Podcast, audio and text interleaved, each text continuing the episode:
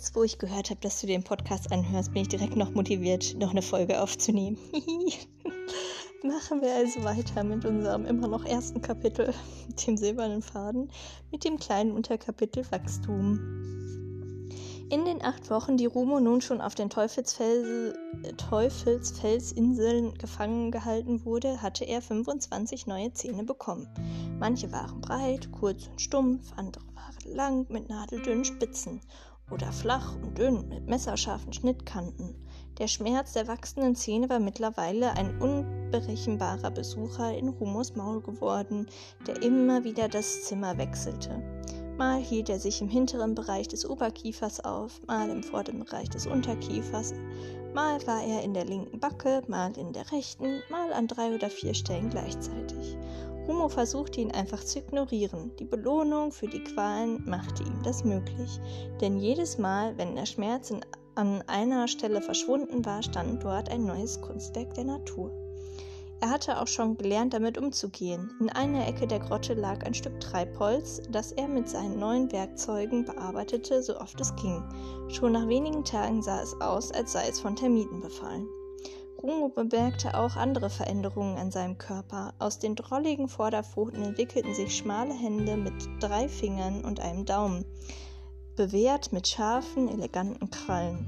Das Faszinierendste daran war, dass Rumo damit Gegenstände greifen konnte. Das war ein großartiges, beglückendes Gefühl, als sei ihm eine neue Macht über die Dinge gegeben worden. Auch in den Hinterläufen spannte sich, spannten sich die Muskeln.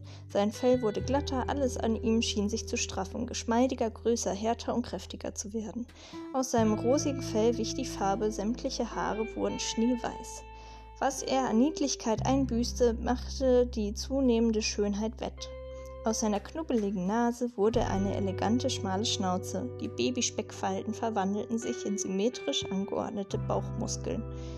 Seine Vorderläufe wurden zu athletischen, muskulösen Armen. Die Schultern wuchsen in die Breite, während die Taille schlank blieb. Seine großen Kulleraugen verengten sich zu geheimnisvollen Raubtierschlitzen. Rumo war in die Wachstumsphase eingetreten, die bei Wolpertingern außergewöhnlich rasant verlief.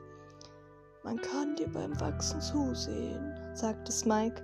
Du gehst durch die Höhle und wenn du am anderen Ende angekommen bist, bist du ein Kopf größer. Humo lachte verlegen. Schon seit ein paar Tagen passte er nicht mehr in sein Höhlenversteck. Er musste jetzt wie alle anderen in der Grotte verharren, wenn die Zyklopen hereinkamen, und es blieb nicht aus, dass sie mit der Zeit auf den interessanten Wildhund aufmerksam wurden. Was sie da sahen, wässerte ihnen den Gaumen. Es war eine große Delikatesse, einen Löwen oder einen roten Gorilla zu verspeisen, das Spiel ihrer Muskeln und das Zucken der Sehnen zu bestaunen, während man ihnen bei lebendigem Leib das Fell abzog. Aber dieses Lebewesen, dieser gehörnte Hund mit den schwarzen Augen und dem weißen seidigen Fell, so etwas hatten sie noch nicht auf dem Felsen gehabt. Er versprach einen noch höheren Genuss als alles Großwild, das sie bisher gerissen hatten. Die Zyklopen behandelten ihn wie eine besonders rare Flasche Wein, die in ihrer Grotte vor sich hinreifte. Andauernd kamen irgendwelche Einäugigen, um ihn zu bestaunen, und Rumo glaubte jedes Mal, dass er nun an der Reihe sei. Smike hatte ihm eingeschärft, auf allen Vieren zu laufen, und er hielt sich daran, solange Zyklopen anwesend waren. Aber dadurch konnte er seine Attraktivität nicht verbergen. Manchmal kamen ein paar Zyklopen in die Grotte, drängten ihn in eine Ecke und schrien sich grunzend und äh, schnalzend über Rumos körperliche Fortschritte zu unterhalten. Sie kniffen ihm in die Arme und in die Bauchmuskeln, schnupperten an seinem Fell und rissen ihm Haare aus, um sie zu begutachten. Sie erfreuten sich an seinen blitzartigen Reflexen, während ihnen der Speichel aus dem stinkenden Mäulern lief, und es war ihnen anzusehen, dass sie sich beherrschen mussten, nicht gleich ihre Hauer in Rumo hineinzuschlagen.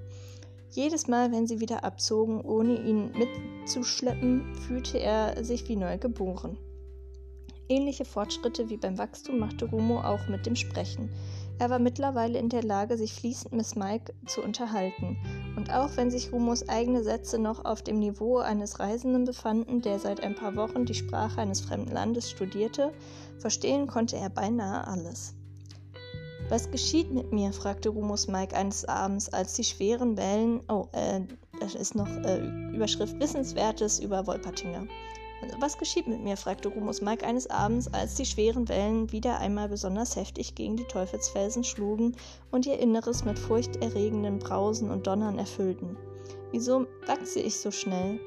Weil, äh, weil du ein Wolpertinger bist, antwortete Smike. Rumo legte den Kopf schief wie immer, wenn er mit einer Antwort nicht zufrieden war. Smike seufzte. Na schön, sagte er. Ich denke, es ist langsam der Zeitpunkt gekommen, an dem du etwas über dich und deine Artgenossen erfahren solltest. Nein, jetzt erzählt er schon wieder was. Ich hatte gehofft, es wäre abgeschlossen. Na gut. Es ist nicht allzu viel, was ich weiß, aber. Erzähl, befahl Rumo. Smike holte tief Luft. Es gibt eine Redensart über Wolpertinger, die vielleicht mehr über sie aussagt als alles andere. Sie lautet, da kannst du dich auch gleich mit dem Wolpertinger anlegen. Smike grinste. Diese Redensart benutzt man in Zermonien gerne, wenn man jemanden davon abhalten will, etwas unsagbar Törichtes, von vornherein zum Scheitern verurteiltes oder lebensgefährliches zu unternehmen. Wolpertinger tragen das Erbe von Wölfen und Rehen in sich. Das macht sie stark, wild, scheu, flink und gefährlich. Wölfe und Rehe, wann haben die sich denn verpaart? das glaube ich nicht. Sie verfügen über Instinkte und Reflexe, die kein anderes Lebewesen Harmoniens besitzt und ihre verschiedenen Sinnesorgane.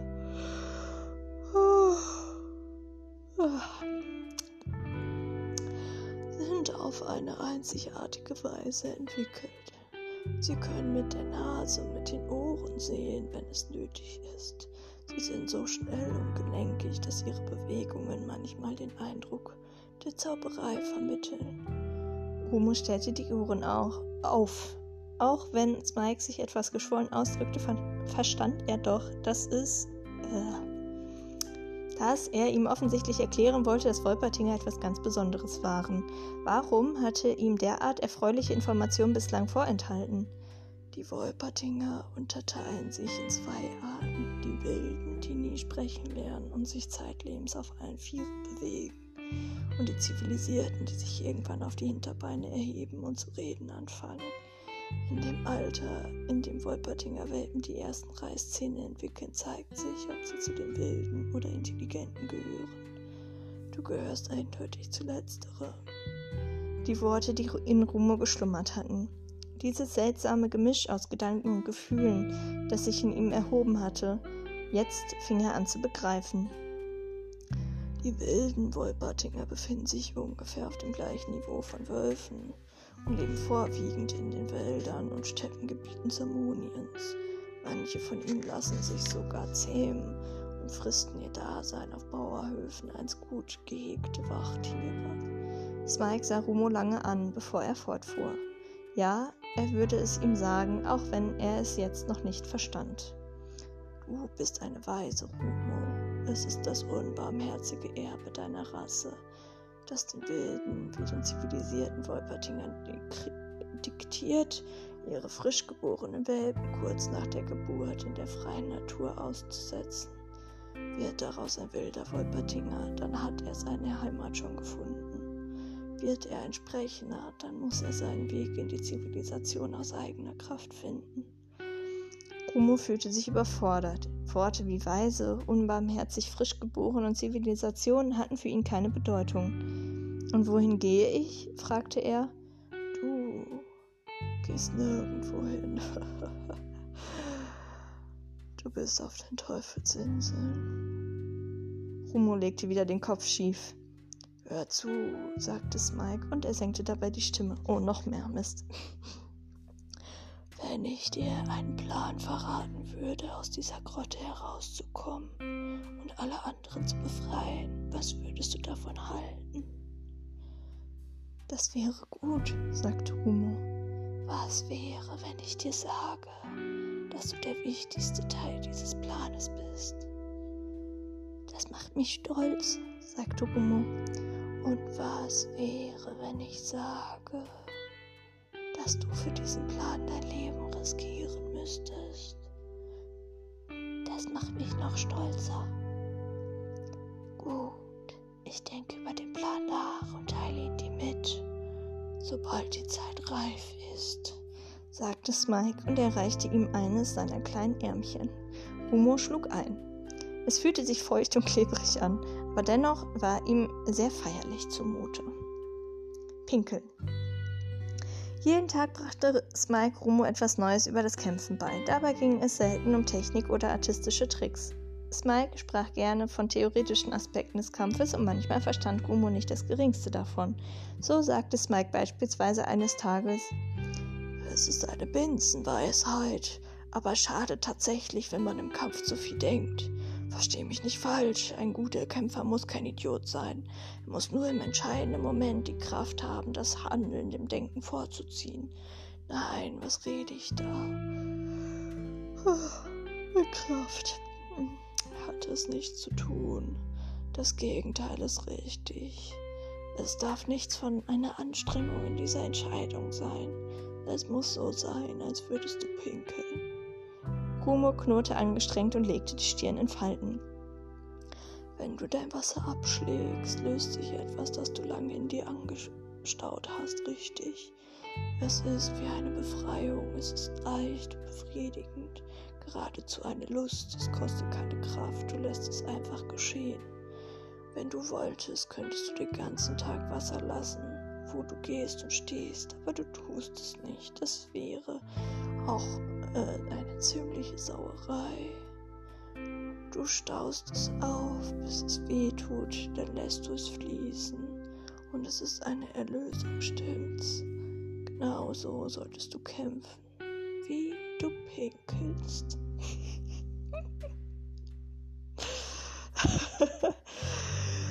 Gruber war verwirrt. Die ganze Zeit hatte ihm Smike von heroischen Kämpfen und Siegen vorgeschwärmt und jetzt redete er vom Wasserlassen.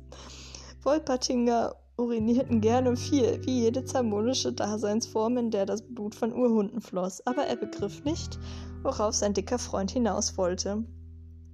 Denk mal darüber nach, sagte Smike, als Rumo später in der dunklen Nacht äh, der Grotte sein Wasser abschlug, fielen ihm die Bemerkungen von Smike wieder ein.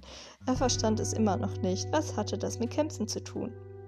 Der dunkle Wunsch. Fast die ganze Fernhachen-Familie, bei der Rumo aufgewachsen war, war mittlerweile verschwunden. Einer nach dem anderen war von den Zyklopen aus der Gruppe geschleppt, äh, Grotte geschleppt worden und keiner war je zurückgekehrt. Er trauerte ihnen nach, denn er wusste nun, was mit ihnen geschehen war. Neben seinen Zähnen und Muskeln wuchs noch etwas anderes in Romo, eine unangenehme Empfindung, die sich auf die Zyklopen bezog. Es war ein hoffnungsloses, verzweifeltes, hilfloses Gefühl, das mit dem Wunsch zu tun hatte, seinen toten Freunden Genugtuung geschehen zu lassen und die Zyklopen für ihr Tun zu bestrafen. Es war der Wunsch nach Rache. Gleichzeitig wusste er, dass er nichts gegen sie ausrichten konnte, so klein und schwach, wie er im Verhältnis zu ihnen war. Ja, er wuchs, er wuchs rapide, aber selbst wenn er zum größten, zum stärksten und zum gefährlichsten Wolpertinger aller Zeiten heranwachsen würde, was sollte ein einziger Kämpfer gegen Hunderte von Zyklopen ausrichten können? Auf die Hilfe der kleinen schwachen Zwerge brauchte er nicht zu hoffen und auch nicht auf die von Smike, diesem unbeweglichen Fettkloß. Hä, wenn er so fett ist und sich nicht bewegen kann, ist der dann vielleicht dieser Anführer bei der Lindwurmfeste, der sich da so vorgewälzt hat? Meinst du, ist nachher noch die große Überraschung? Hm. Wir schauen mal weiter. Selbst wenn die stärksten Kreaturen in der Grotte, die wilden Tiere, die sich mit ihm verbünden würden, auch gemeinsam hätten sie keine Chance gegen die Einäugigen. Was nur konnte Smikes Plan sein? Schleim. Die Notgemeinschaft in der Grotte hatte sich mit der Zeit in ihr Schicksal gefügt. Man hatte begriffen, dass es sinnlos war, ganze Tage mit Weinen zu verbringen. Auch Angst hält nicht ewig an. Bei ständiger Bedrohung verwandelt sie sich irgendwann in Gleichgültigkeit. Immer noch schlug den Gefangenen das Herz bis zum Hals, wenn ein Zyklop die Höhle betrat. Aber die meisten Fernhachen hatten mit der Zeit Strategien entwickelt, sich möglichst unauffällig, unattraktiv und unappetitlich zu geben. Viele hatten sich mit dem Schleim aus Volzotans Tümpel eingeschmiert, den Rumo als Freilaufender gerne verteilte. Es hatte sich herumgesprochen, dass Bewegungen grundsätzlich eine appetitanregende Wirkung auf die Zyklopen hatten, also hielt man möglichst still oder stellte sich schlafend, wenn einer von ihnen die Grotte inspizierte. Einen wirklichen Einfluss auf das Fressverhalten der Einäugigen hatte das nicht, denn diese verfügten über Mittel und Wege, ihre Nahrung zum Zappern zu bringen, wenn es ihnen nötig erschien. Nur um Smikes Tümpel, die Quelle jener überriechenden Masse, machten sie einen weiten Bogen. Rumo war stolz darauf, der Einzige in der Grotte zu sein, der über einen mächtigen Zauber gegen die Furcht verfügte. Er konnte sich zu Volzotan Smike begeben und sich in andere Welten entführen lassen. Worte konnten so mächtig sein. Manche bedeuteten ihm immer noch nichts, waren nur sinnloser Klang, aber verwandelten sich kaum über Smikes Lippen geschlüpft in prächtige Bilder, die Rumus Kopf ausfüllten und die Angst verjagten. Manchmal, wenn Spike besonders gut erzählte, löste ein Bild das andere ab und ein Fluss von Eindrücken entstand, der Rumo mit sich riss, weit fort von den Teufelsfelsen, in fremde Gegenden in eine andere, bessere Zeit. Smike hatte auf jede Frage eine Antwort, mal eine befriedigende, mal eine, die Romo ihm äh, in noch tiefere Verwirrung stürzte.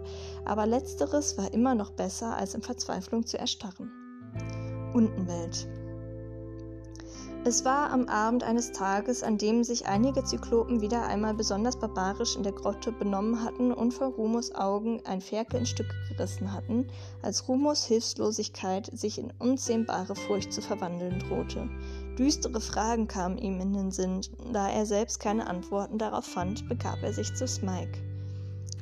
Was gibt's Neues, Rumo? fragte Smike, der wie eine faule Robbe seinen Kopf auf den Tümpelrand gelegt hatte, während sein üppiger Körper im Schleim verborgen blieb. Rumo seufzte. Ich habe mich gefragt, ob es einen Ort gibt, der schrecklicher ist als der hier. Smike musste diesmal besonders lange nachdenken, bis ihm etwas einfiel. Man sagt, es gebe einen, sagte Smike. Schlimmer als dieser, wie ist sein Name? Untenwelt, sagte Smike. Untenwelt, wiederholte Umo ein dunkles Wort. Ich weiß nicht, ob es tatsächlich ein Ort ist oder nur ein Wort. Vielleicht ist es nur ein böses Märchen.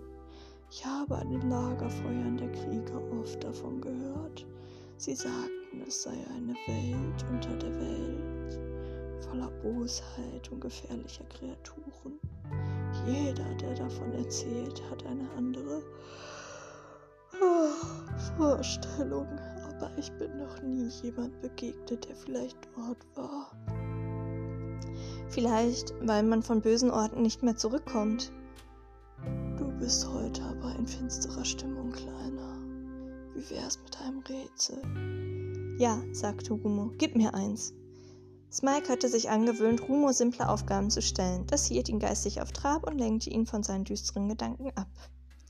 Was dringt durch die Wand und ist doch kein Nagel? fragte Smike.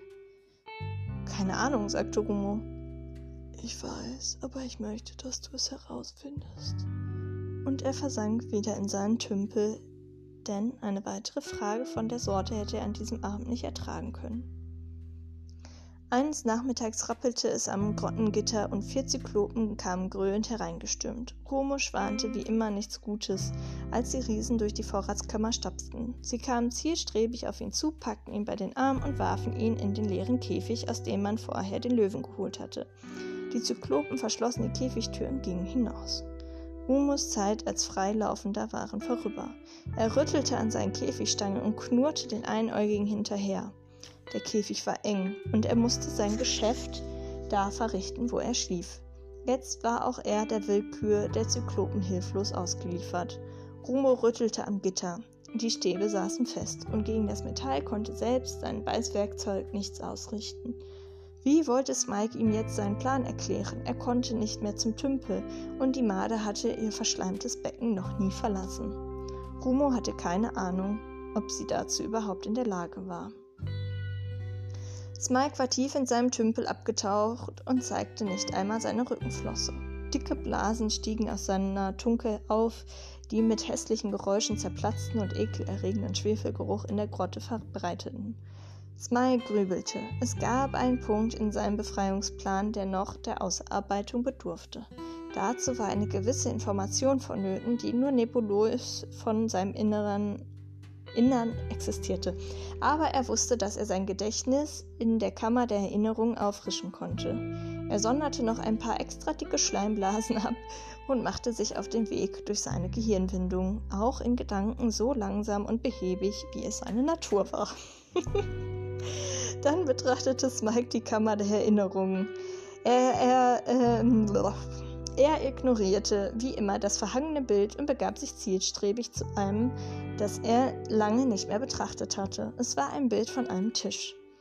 Einem mit rotem Filz bezogenen Spieltisch, wie er in den Spielhöllen von Fort Una. Ach, jetzt check ich's auch. Fortuna. Überall herumstand.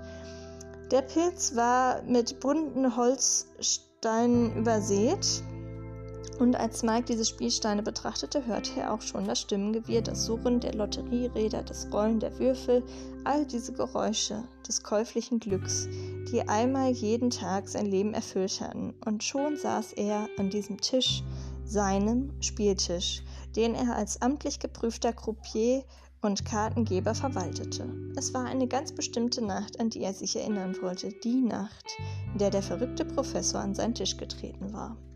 Die Geschichte vom Professor mit den sieben Gehirnen. Hm. Entschuldigen Sie bitte, hatte der seltsame Gnome gesagt. Oh, der hat bestimmt noch eine andere Stimme. Entschuldigen Sie bitte, hatte der seltsame Gnome gesagt. Würden Sie mir gestatten, dass ich hier ein Spielchen wage? Sein höflicher Ton hatte Smike, der als Coupier ganz andere Umgangsformen gewohnt war, erheitert. Natürlich, antwortete er. Wie wäre es mit einer Partie Rumo? Was immer Sie vorschlagen, sagte der Gnome und nahm am Spielplatz äh, Spieltisch Platz. Er war offensichtlich ein Eidet, eine zamonische Daseinsform, die über mehrere Gehirne verfügte. Smike hatte noch nie einen gesehen, aber die grotesken Auswüchse am Kopf der glubschäugigen und buckligen Kreatur entsprachen den Beschreibungen, die er von dieser Gattung gehört hatte. Darf ich mich vorstellen? Nachtigaller mein Name. Professor Dr. Abdul Nachtigaller. Smike deutete eine Verneigung an. Smike. Wohlzutan, Smike. Also erstmal eine Partie Rumo. Er teilte die Karten aus. Sie spielten und der Professor gewann jede Partie. Sie spielten zunächst Rumo, dann Midgard Romme, Pick und Stich, fangen den Troll und schließlich wieder Rumo. Binnen drei Stunden türmten sich vor dem Professor ein kleines Vermögen auf in Form von Stapeln bunter Gewinnsteine. Er spielte ganz offensichtlich nach einem System, das auf der Zahl 7 basierte. So viel hatte Mike begriffen. Nachtigaller setzte die Spielsteine in siebener Säulen auf Zahlen, deren Summe sich durch sieben teilen ließ, und er legte seine Karten nach einem System ab, das auch irgendwie auf der 7 beruhte. Er wies Mike sogar jedes Mal darauf hin und teilte ihm seine komplizierten Berechnungen mit bei denen bis zu siebenstellige Summen addiert, multipliziert und dividiert wurden, bis Mike der Kopf rauchte. Und der Eidet gewann jedes Mal. Er war, wie er behauptete, nicht hier, um Geld zu gewinnen, sondern um ein mathematisches System zu erproben. Mittlerweile stapelten sich vor ihm Gewinnsteine im Wert von mehreren Millionen Pyras. Der Schweiß, der ans Mike herabrann, hatte nichts mehr mit der stickigen Atmosphäre der Spielhölle zu tun. Es war der kalte Schweiß der Todesangst.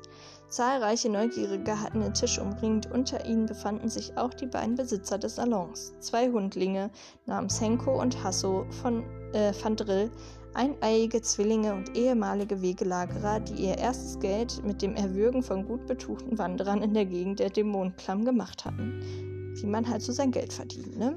Gut. Schätzchen. Es war ihr hart ergaunertes Vermögen, das da gerade in den Besitz des Professors überging. Wenn auch in den Spielhöllen von Fortuna nicht direkt betrogen wurde, lief doch alles nach einem halbkriminellen Schema ab, bei dem letztendlich nicht die Spieler, sondern die Spielhöllenbesitzer abkassierten. Damit das auch reibungslos funktionierte, gab es solche Leute wie Smike, professionelle Kartenhaie, die auch ohne Falschspielerei dem durchschnittlichen Spieler überlegen waren. Sie ließen einen manchmal gewinnen, manchmal verlieren. Es wurde schon mal eine stattliche Summe ausgezahlt, aber unter dem Strich hatte das Haus am Ende jeder Nacht einen ordentlichen Gewinn. Was allerdings dieser Professor da veranstaltete, das sprengte das Konzept von Fortuna. Er gewann einfach ein Spiel nach dem anderen ohne Ausnahme. Das war keine Glückssträhne, das war die Verletzung des ungeschriebenen Gesetzes von Fortuna. Irgendwann verliert jeder. Smike hatte Nachtigaller nichts entgegenzusetzen, der mit seinem äh, Spiel sein Vermögen vervielfachte. Wenn dieser so weitermachte, würde das Haus Van Drill nach ein paar weiteren Spielen pleite sein.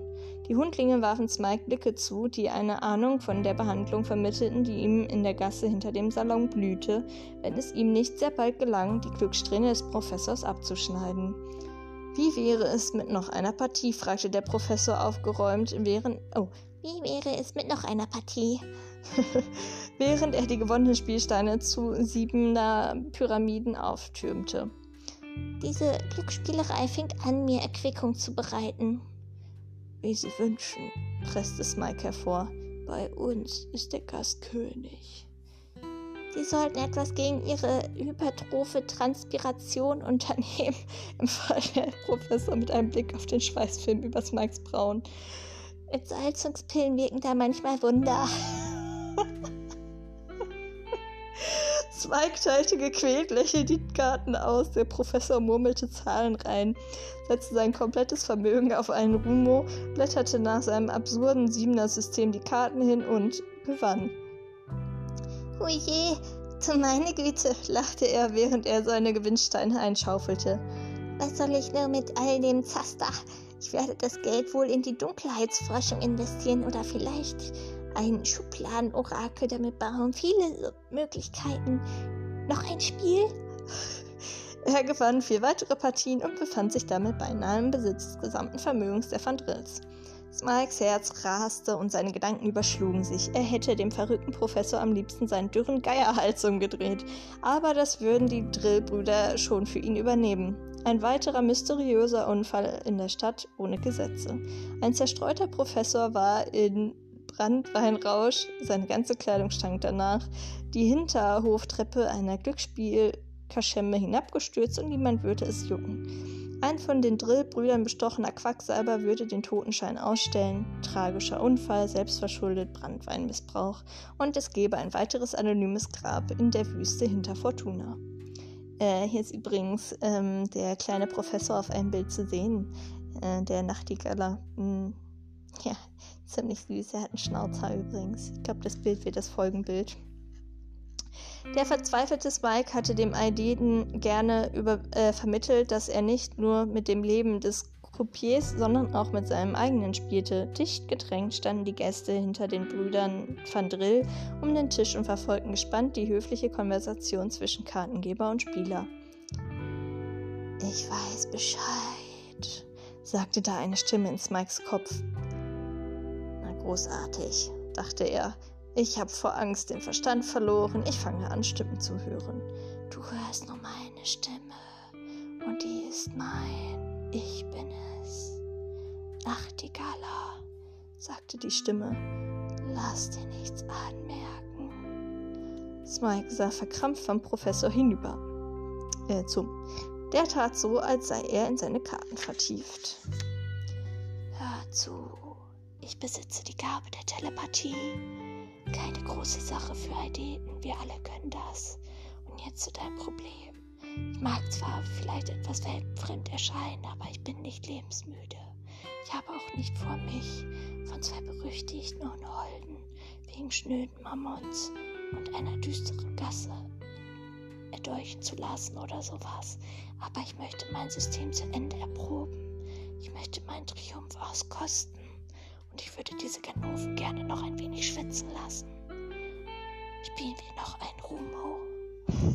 Vielleicht ist er auch ein bisschen spielsüchtig. Naja. Smike hatte keine Gewissheit, ob das tatsächlich die Stimme des Professors war, die er hörte, oder ob er nicht doch den Verstand verloren hatte. Der Aedet hatte ihn während seiner Ansage keines Blickes gewürdigt. Ja, er hatte sogar mit den umstehenden Spielern und Ganoven gescherzt. Smike teilte mechanisch die Karten aus. Oh, noch ein Spiel, sagte der Professor übertrieben laut. Ich wollte eigentlich Schluss machen, aber was soll's. Ein Spielchen in Ehren und so weiter. alles, äh, alles wie gehabt. Die Van Drill-Zwillinge setzten finstere Mienen auf und griffen in ihre Taschen, um sich von der Anwesenheit ihrer florentinischen Gasdolche, äh, Glasdolche zu überzeugen. Alles oder nichts, rief der Professor aufgeräumt. Die ganze Gesellschaft hielt den Atem an. Äh, Sie 77777777,77 durch 77777,777 geteilt durch 77. Das ist, äh, das, äh, mh, brabbelte der Professor halblaut vor sich hin und steckte seine Karten aufreizend langsam hin und her. Smikes Schweißbäche hatten sich zu, äh, hatten sich zu einer öligen Filmschicht vereint, die seinen ganzen Körper überzog. Er glänzte wie ein gewachster Apfel. Professor, rief er verzweifelt in seinem Gehirn. Professor, Sie haben doch nicht vor, noch einmal zu gewinnen. Das wäre Selbstmord, Doppelmord, wenn Sie mich mitrechnen. Aber es kam keine Antwort. Ah, zehn, murmelte der Eidet. Die Wurzel aus 7777777777777,7 geteilt durch die Quersumme von 777777777,7777 mal 777 hoch äh, 7, das mal äh, summa summarum. Der Rest war nicht mehr zu verstehen. Der Professor blätterte seine Karten hin. Er hatte schon wieder gewonnen. Professor. Hätte man Smikes Gedanken hören können, wäre es ein Schrei gewesen. Nachtigaller sah ihn teilnahmslos an. Wo kann man denn hier die Spielsteine einwechseln? fragte er. Ich hoffe, man stellt mir ein paar Säcke zur Verfügung, um mein Geld zu transportieren. Selbstverständlich. Selbstverständlich, sagte einer der Brüder kühl. Wir erledigen das am besten in unserem Büro, bei einem Gläschen auf Kosten des Hauses. Smikes Gehirn rotierte. Er sah sich bereits in der Gasse liegen, röchelnd in seinem Blut. Noch eine Partie? rief er verzweifelt. Wenn er tatsächlich sein Schicksal selbst besiegelt hatte, dann mit diesem Satz. Vielleicht hätte ihn die Drillbrüder mit ein paar gebrochenen Ärmchen und einer Rüge davonkommen lassen, aber jetzt zog er noch einmal das ganze Interesse auf den Professor, als die Brüder ihn schon fast so weit hatten, dass er ihnen in ihr Büro folgte. Das kam einem selbstverhängten Todesurteil gleich. Noch, noch eine Partie Rumo? fragte der Professor. Um alles oder nichts? Smike nickte. Warum nicht? Grinste Nachtigalla. Die Karten wurden erneut gemischt. Smike teilte aus, Nachtigalla fing an, seine Zahlen zu brummen und die Drillbrüder versuchten sich zu beherrschen, um den Professor und ihren Kopier nicht gleich hier vor allen Leuten kalt zu machen.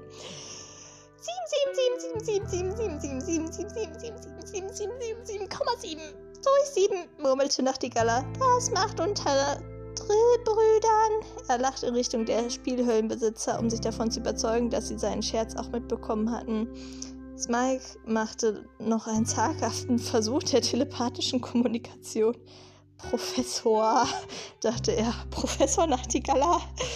Keine Antwort. Nachtigalla zupfte versunken an seinen Karten. 77777,77 multipliziert mit 7 hoch 7 minus der Wurzel aus 777.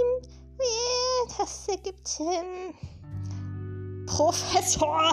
schrie Smike innerlich auf. Sind Sie da? Nichts, kein Ton, keine Regung in Nachtigallas Gesicht. Smike war also tatsächlich einer Halluzination erlegen, erzeugt von der eigenen Panik.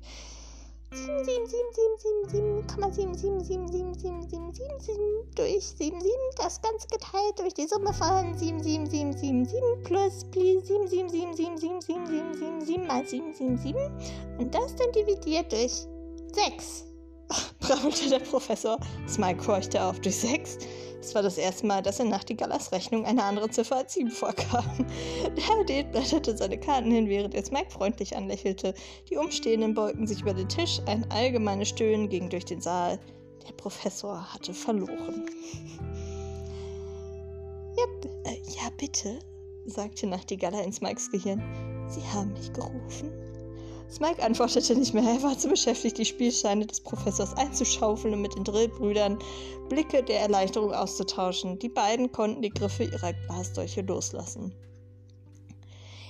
Das war eine interessante Erfahrung, teilte der Professor Smike mit seiner normalen Stimme mit, während sich die Menge zerstreute. Wie gewonnen, so zerronnen. Scheinbar muss das mathematische System, das mein Schicksal gewachsen ist, äh, ach nee, das dem Schicksal gewachsen ist, doch noch erfunden werden. Meines jedenfalls wandert in die Kammer der unausgereiften Patente. So viel Selbstkritik muss sein. Smike sah ihn an. Sie wissen genau, dass sie endlos hätten gewinnen können, antwortete er. Der Professor stand auf und legte Smike die Hand auf die Schulter und sagte, es gibt nur eines, das endlos ist, das ist die Dunkelheit. In diesem Augenblick geschah das, weswegen Smike die Kammer der Erinnerung betreten und sich das Bild mit dem Spieltisch angesehen hatte. Als die Hand des Professors ihn berührte, spür, äh, spülte eine Flut von Informationen durch Smikes Gehirn. So überraschend und überwältigend, dass er den Kopf zurückgeworfen hatte und beinahe mit dem Stuhl nach hinten gefallen wäre. Es waren die Gedanken, die im Moment der Berührung durch die verschiedenen Gehirne des zerstreuten Aideten rauschten. Er übertrug sie, gewollt oder ungewollt, auf Smike durch seine Befähigung zur telepathischen Infizierung mit Intelligenzbakterien. Kann er mal zu mir kommen, bitte? Ich brauche auch so ein paar Intelligenzbakterien. für Nachtigalla ein ganz gewöhnlicher Vorgang, für Smike ein prägendes Erlebnis. In diesen Gedanken ging es grob zusammengefasst um seismografische Schwankungen in den Finsterbergen, um astronomische Strudelphysik, schwarze Löcher, Sternnebelbewegung, Sonnensystemrotation und die chemische Kommunikation von südsamonischen Insekten, Kriechtieren und Orchideen, olfaktorische Informationsübermittlung, Säfteaustausch von Strumpfbandnattern, Pollenvibrationen von honigproduzierenden Fliegenfallen und die Hepa nee, haptische Diskussionsbereitschaft von samonischen Zuchtbienen im Zusammenhang mit der floralischen Nachrichtenübermittlung.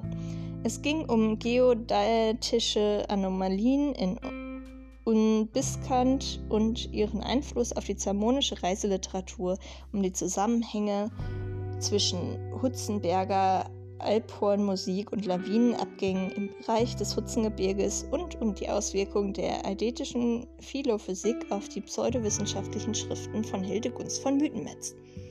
Ach, da ist er auch schon. Ähm, der gute Hildegunst, der schreibt doch auch immer die Stadt der träumenden Bücher. Es ging um zantalfigurische Struktur nee, Sturheitsverherrlichung, um Mehrseitsablagerungen in Algendimensionen und die telepathische Wahrnehmung multizerebraler Daseinsformen unter der Einwirkung von massivem Selselnbeschuss und Irrlichtsbestrahlung, um die Dunkelheitsverdichtung in Gehirngängen vermittels künstlicher Depressionssteigerung durch Marschmusik und barometrischer Tiefdruck.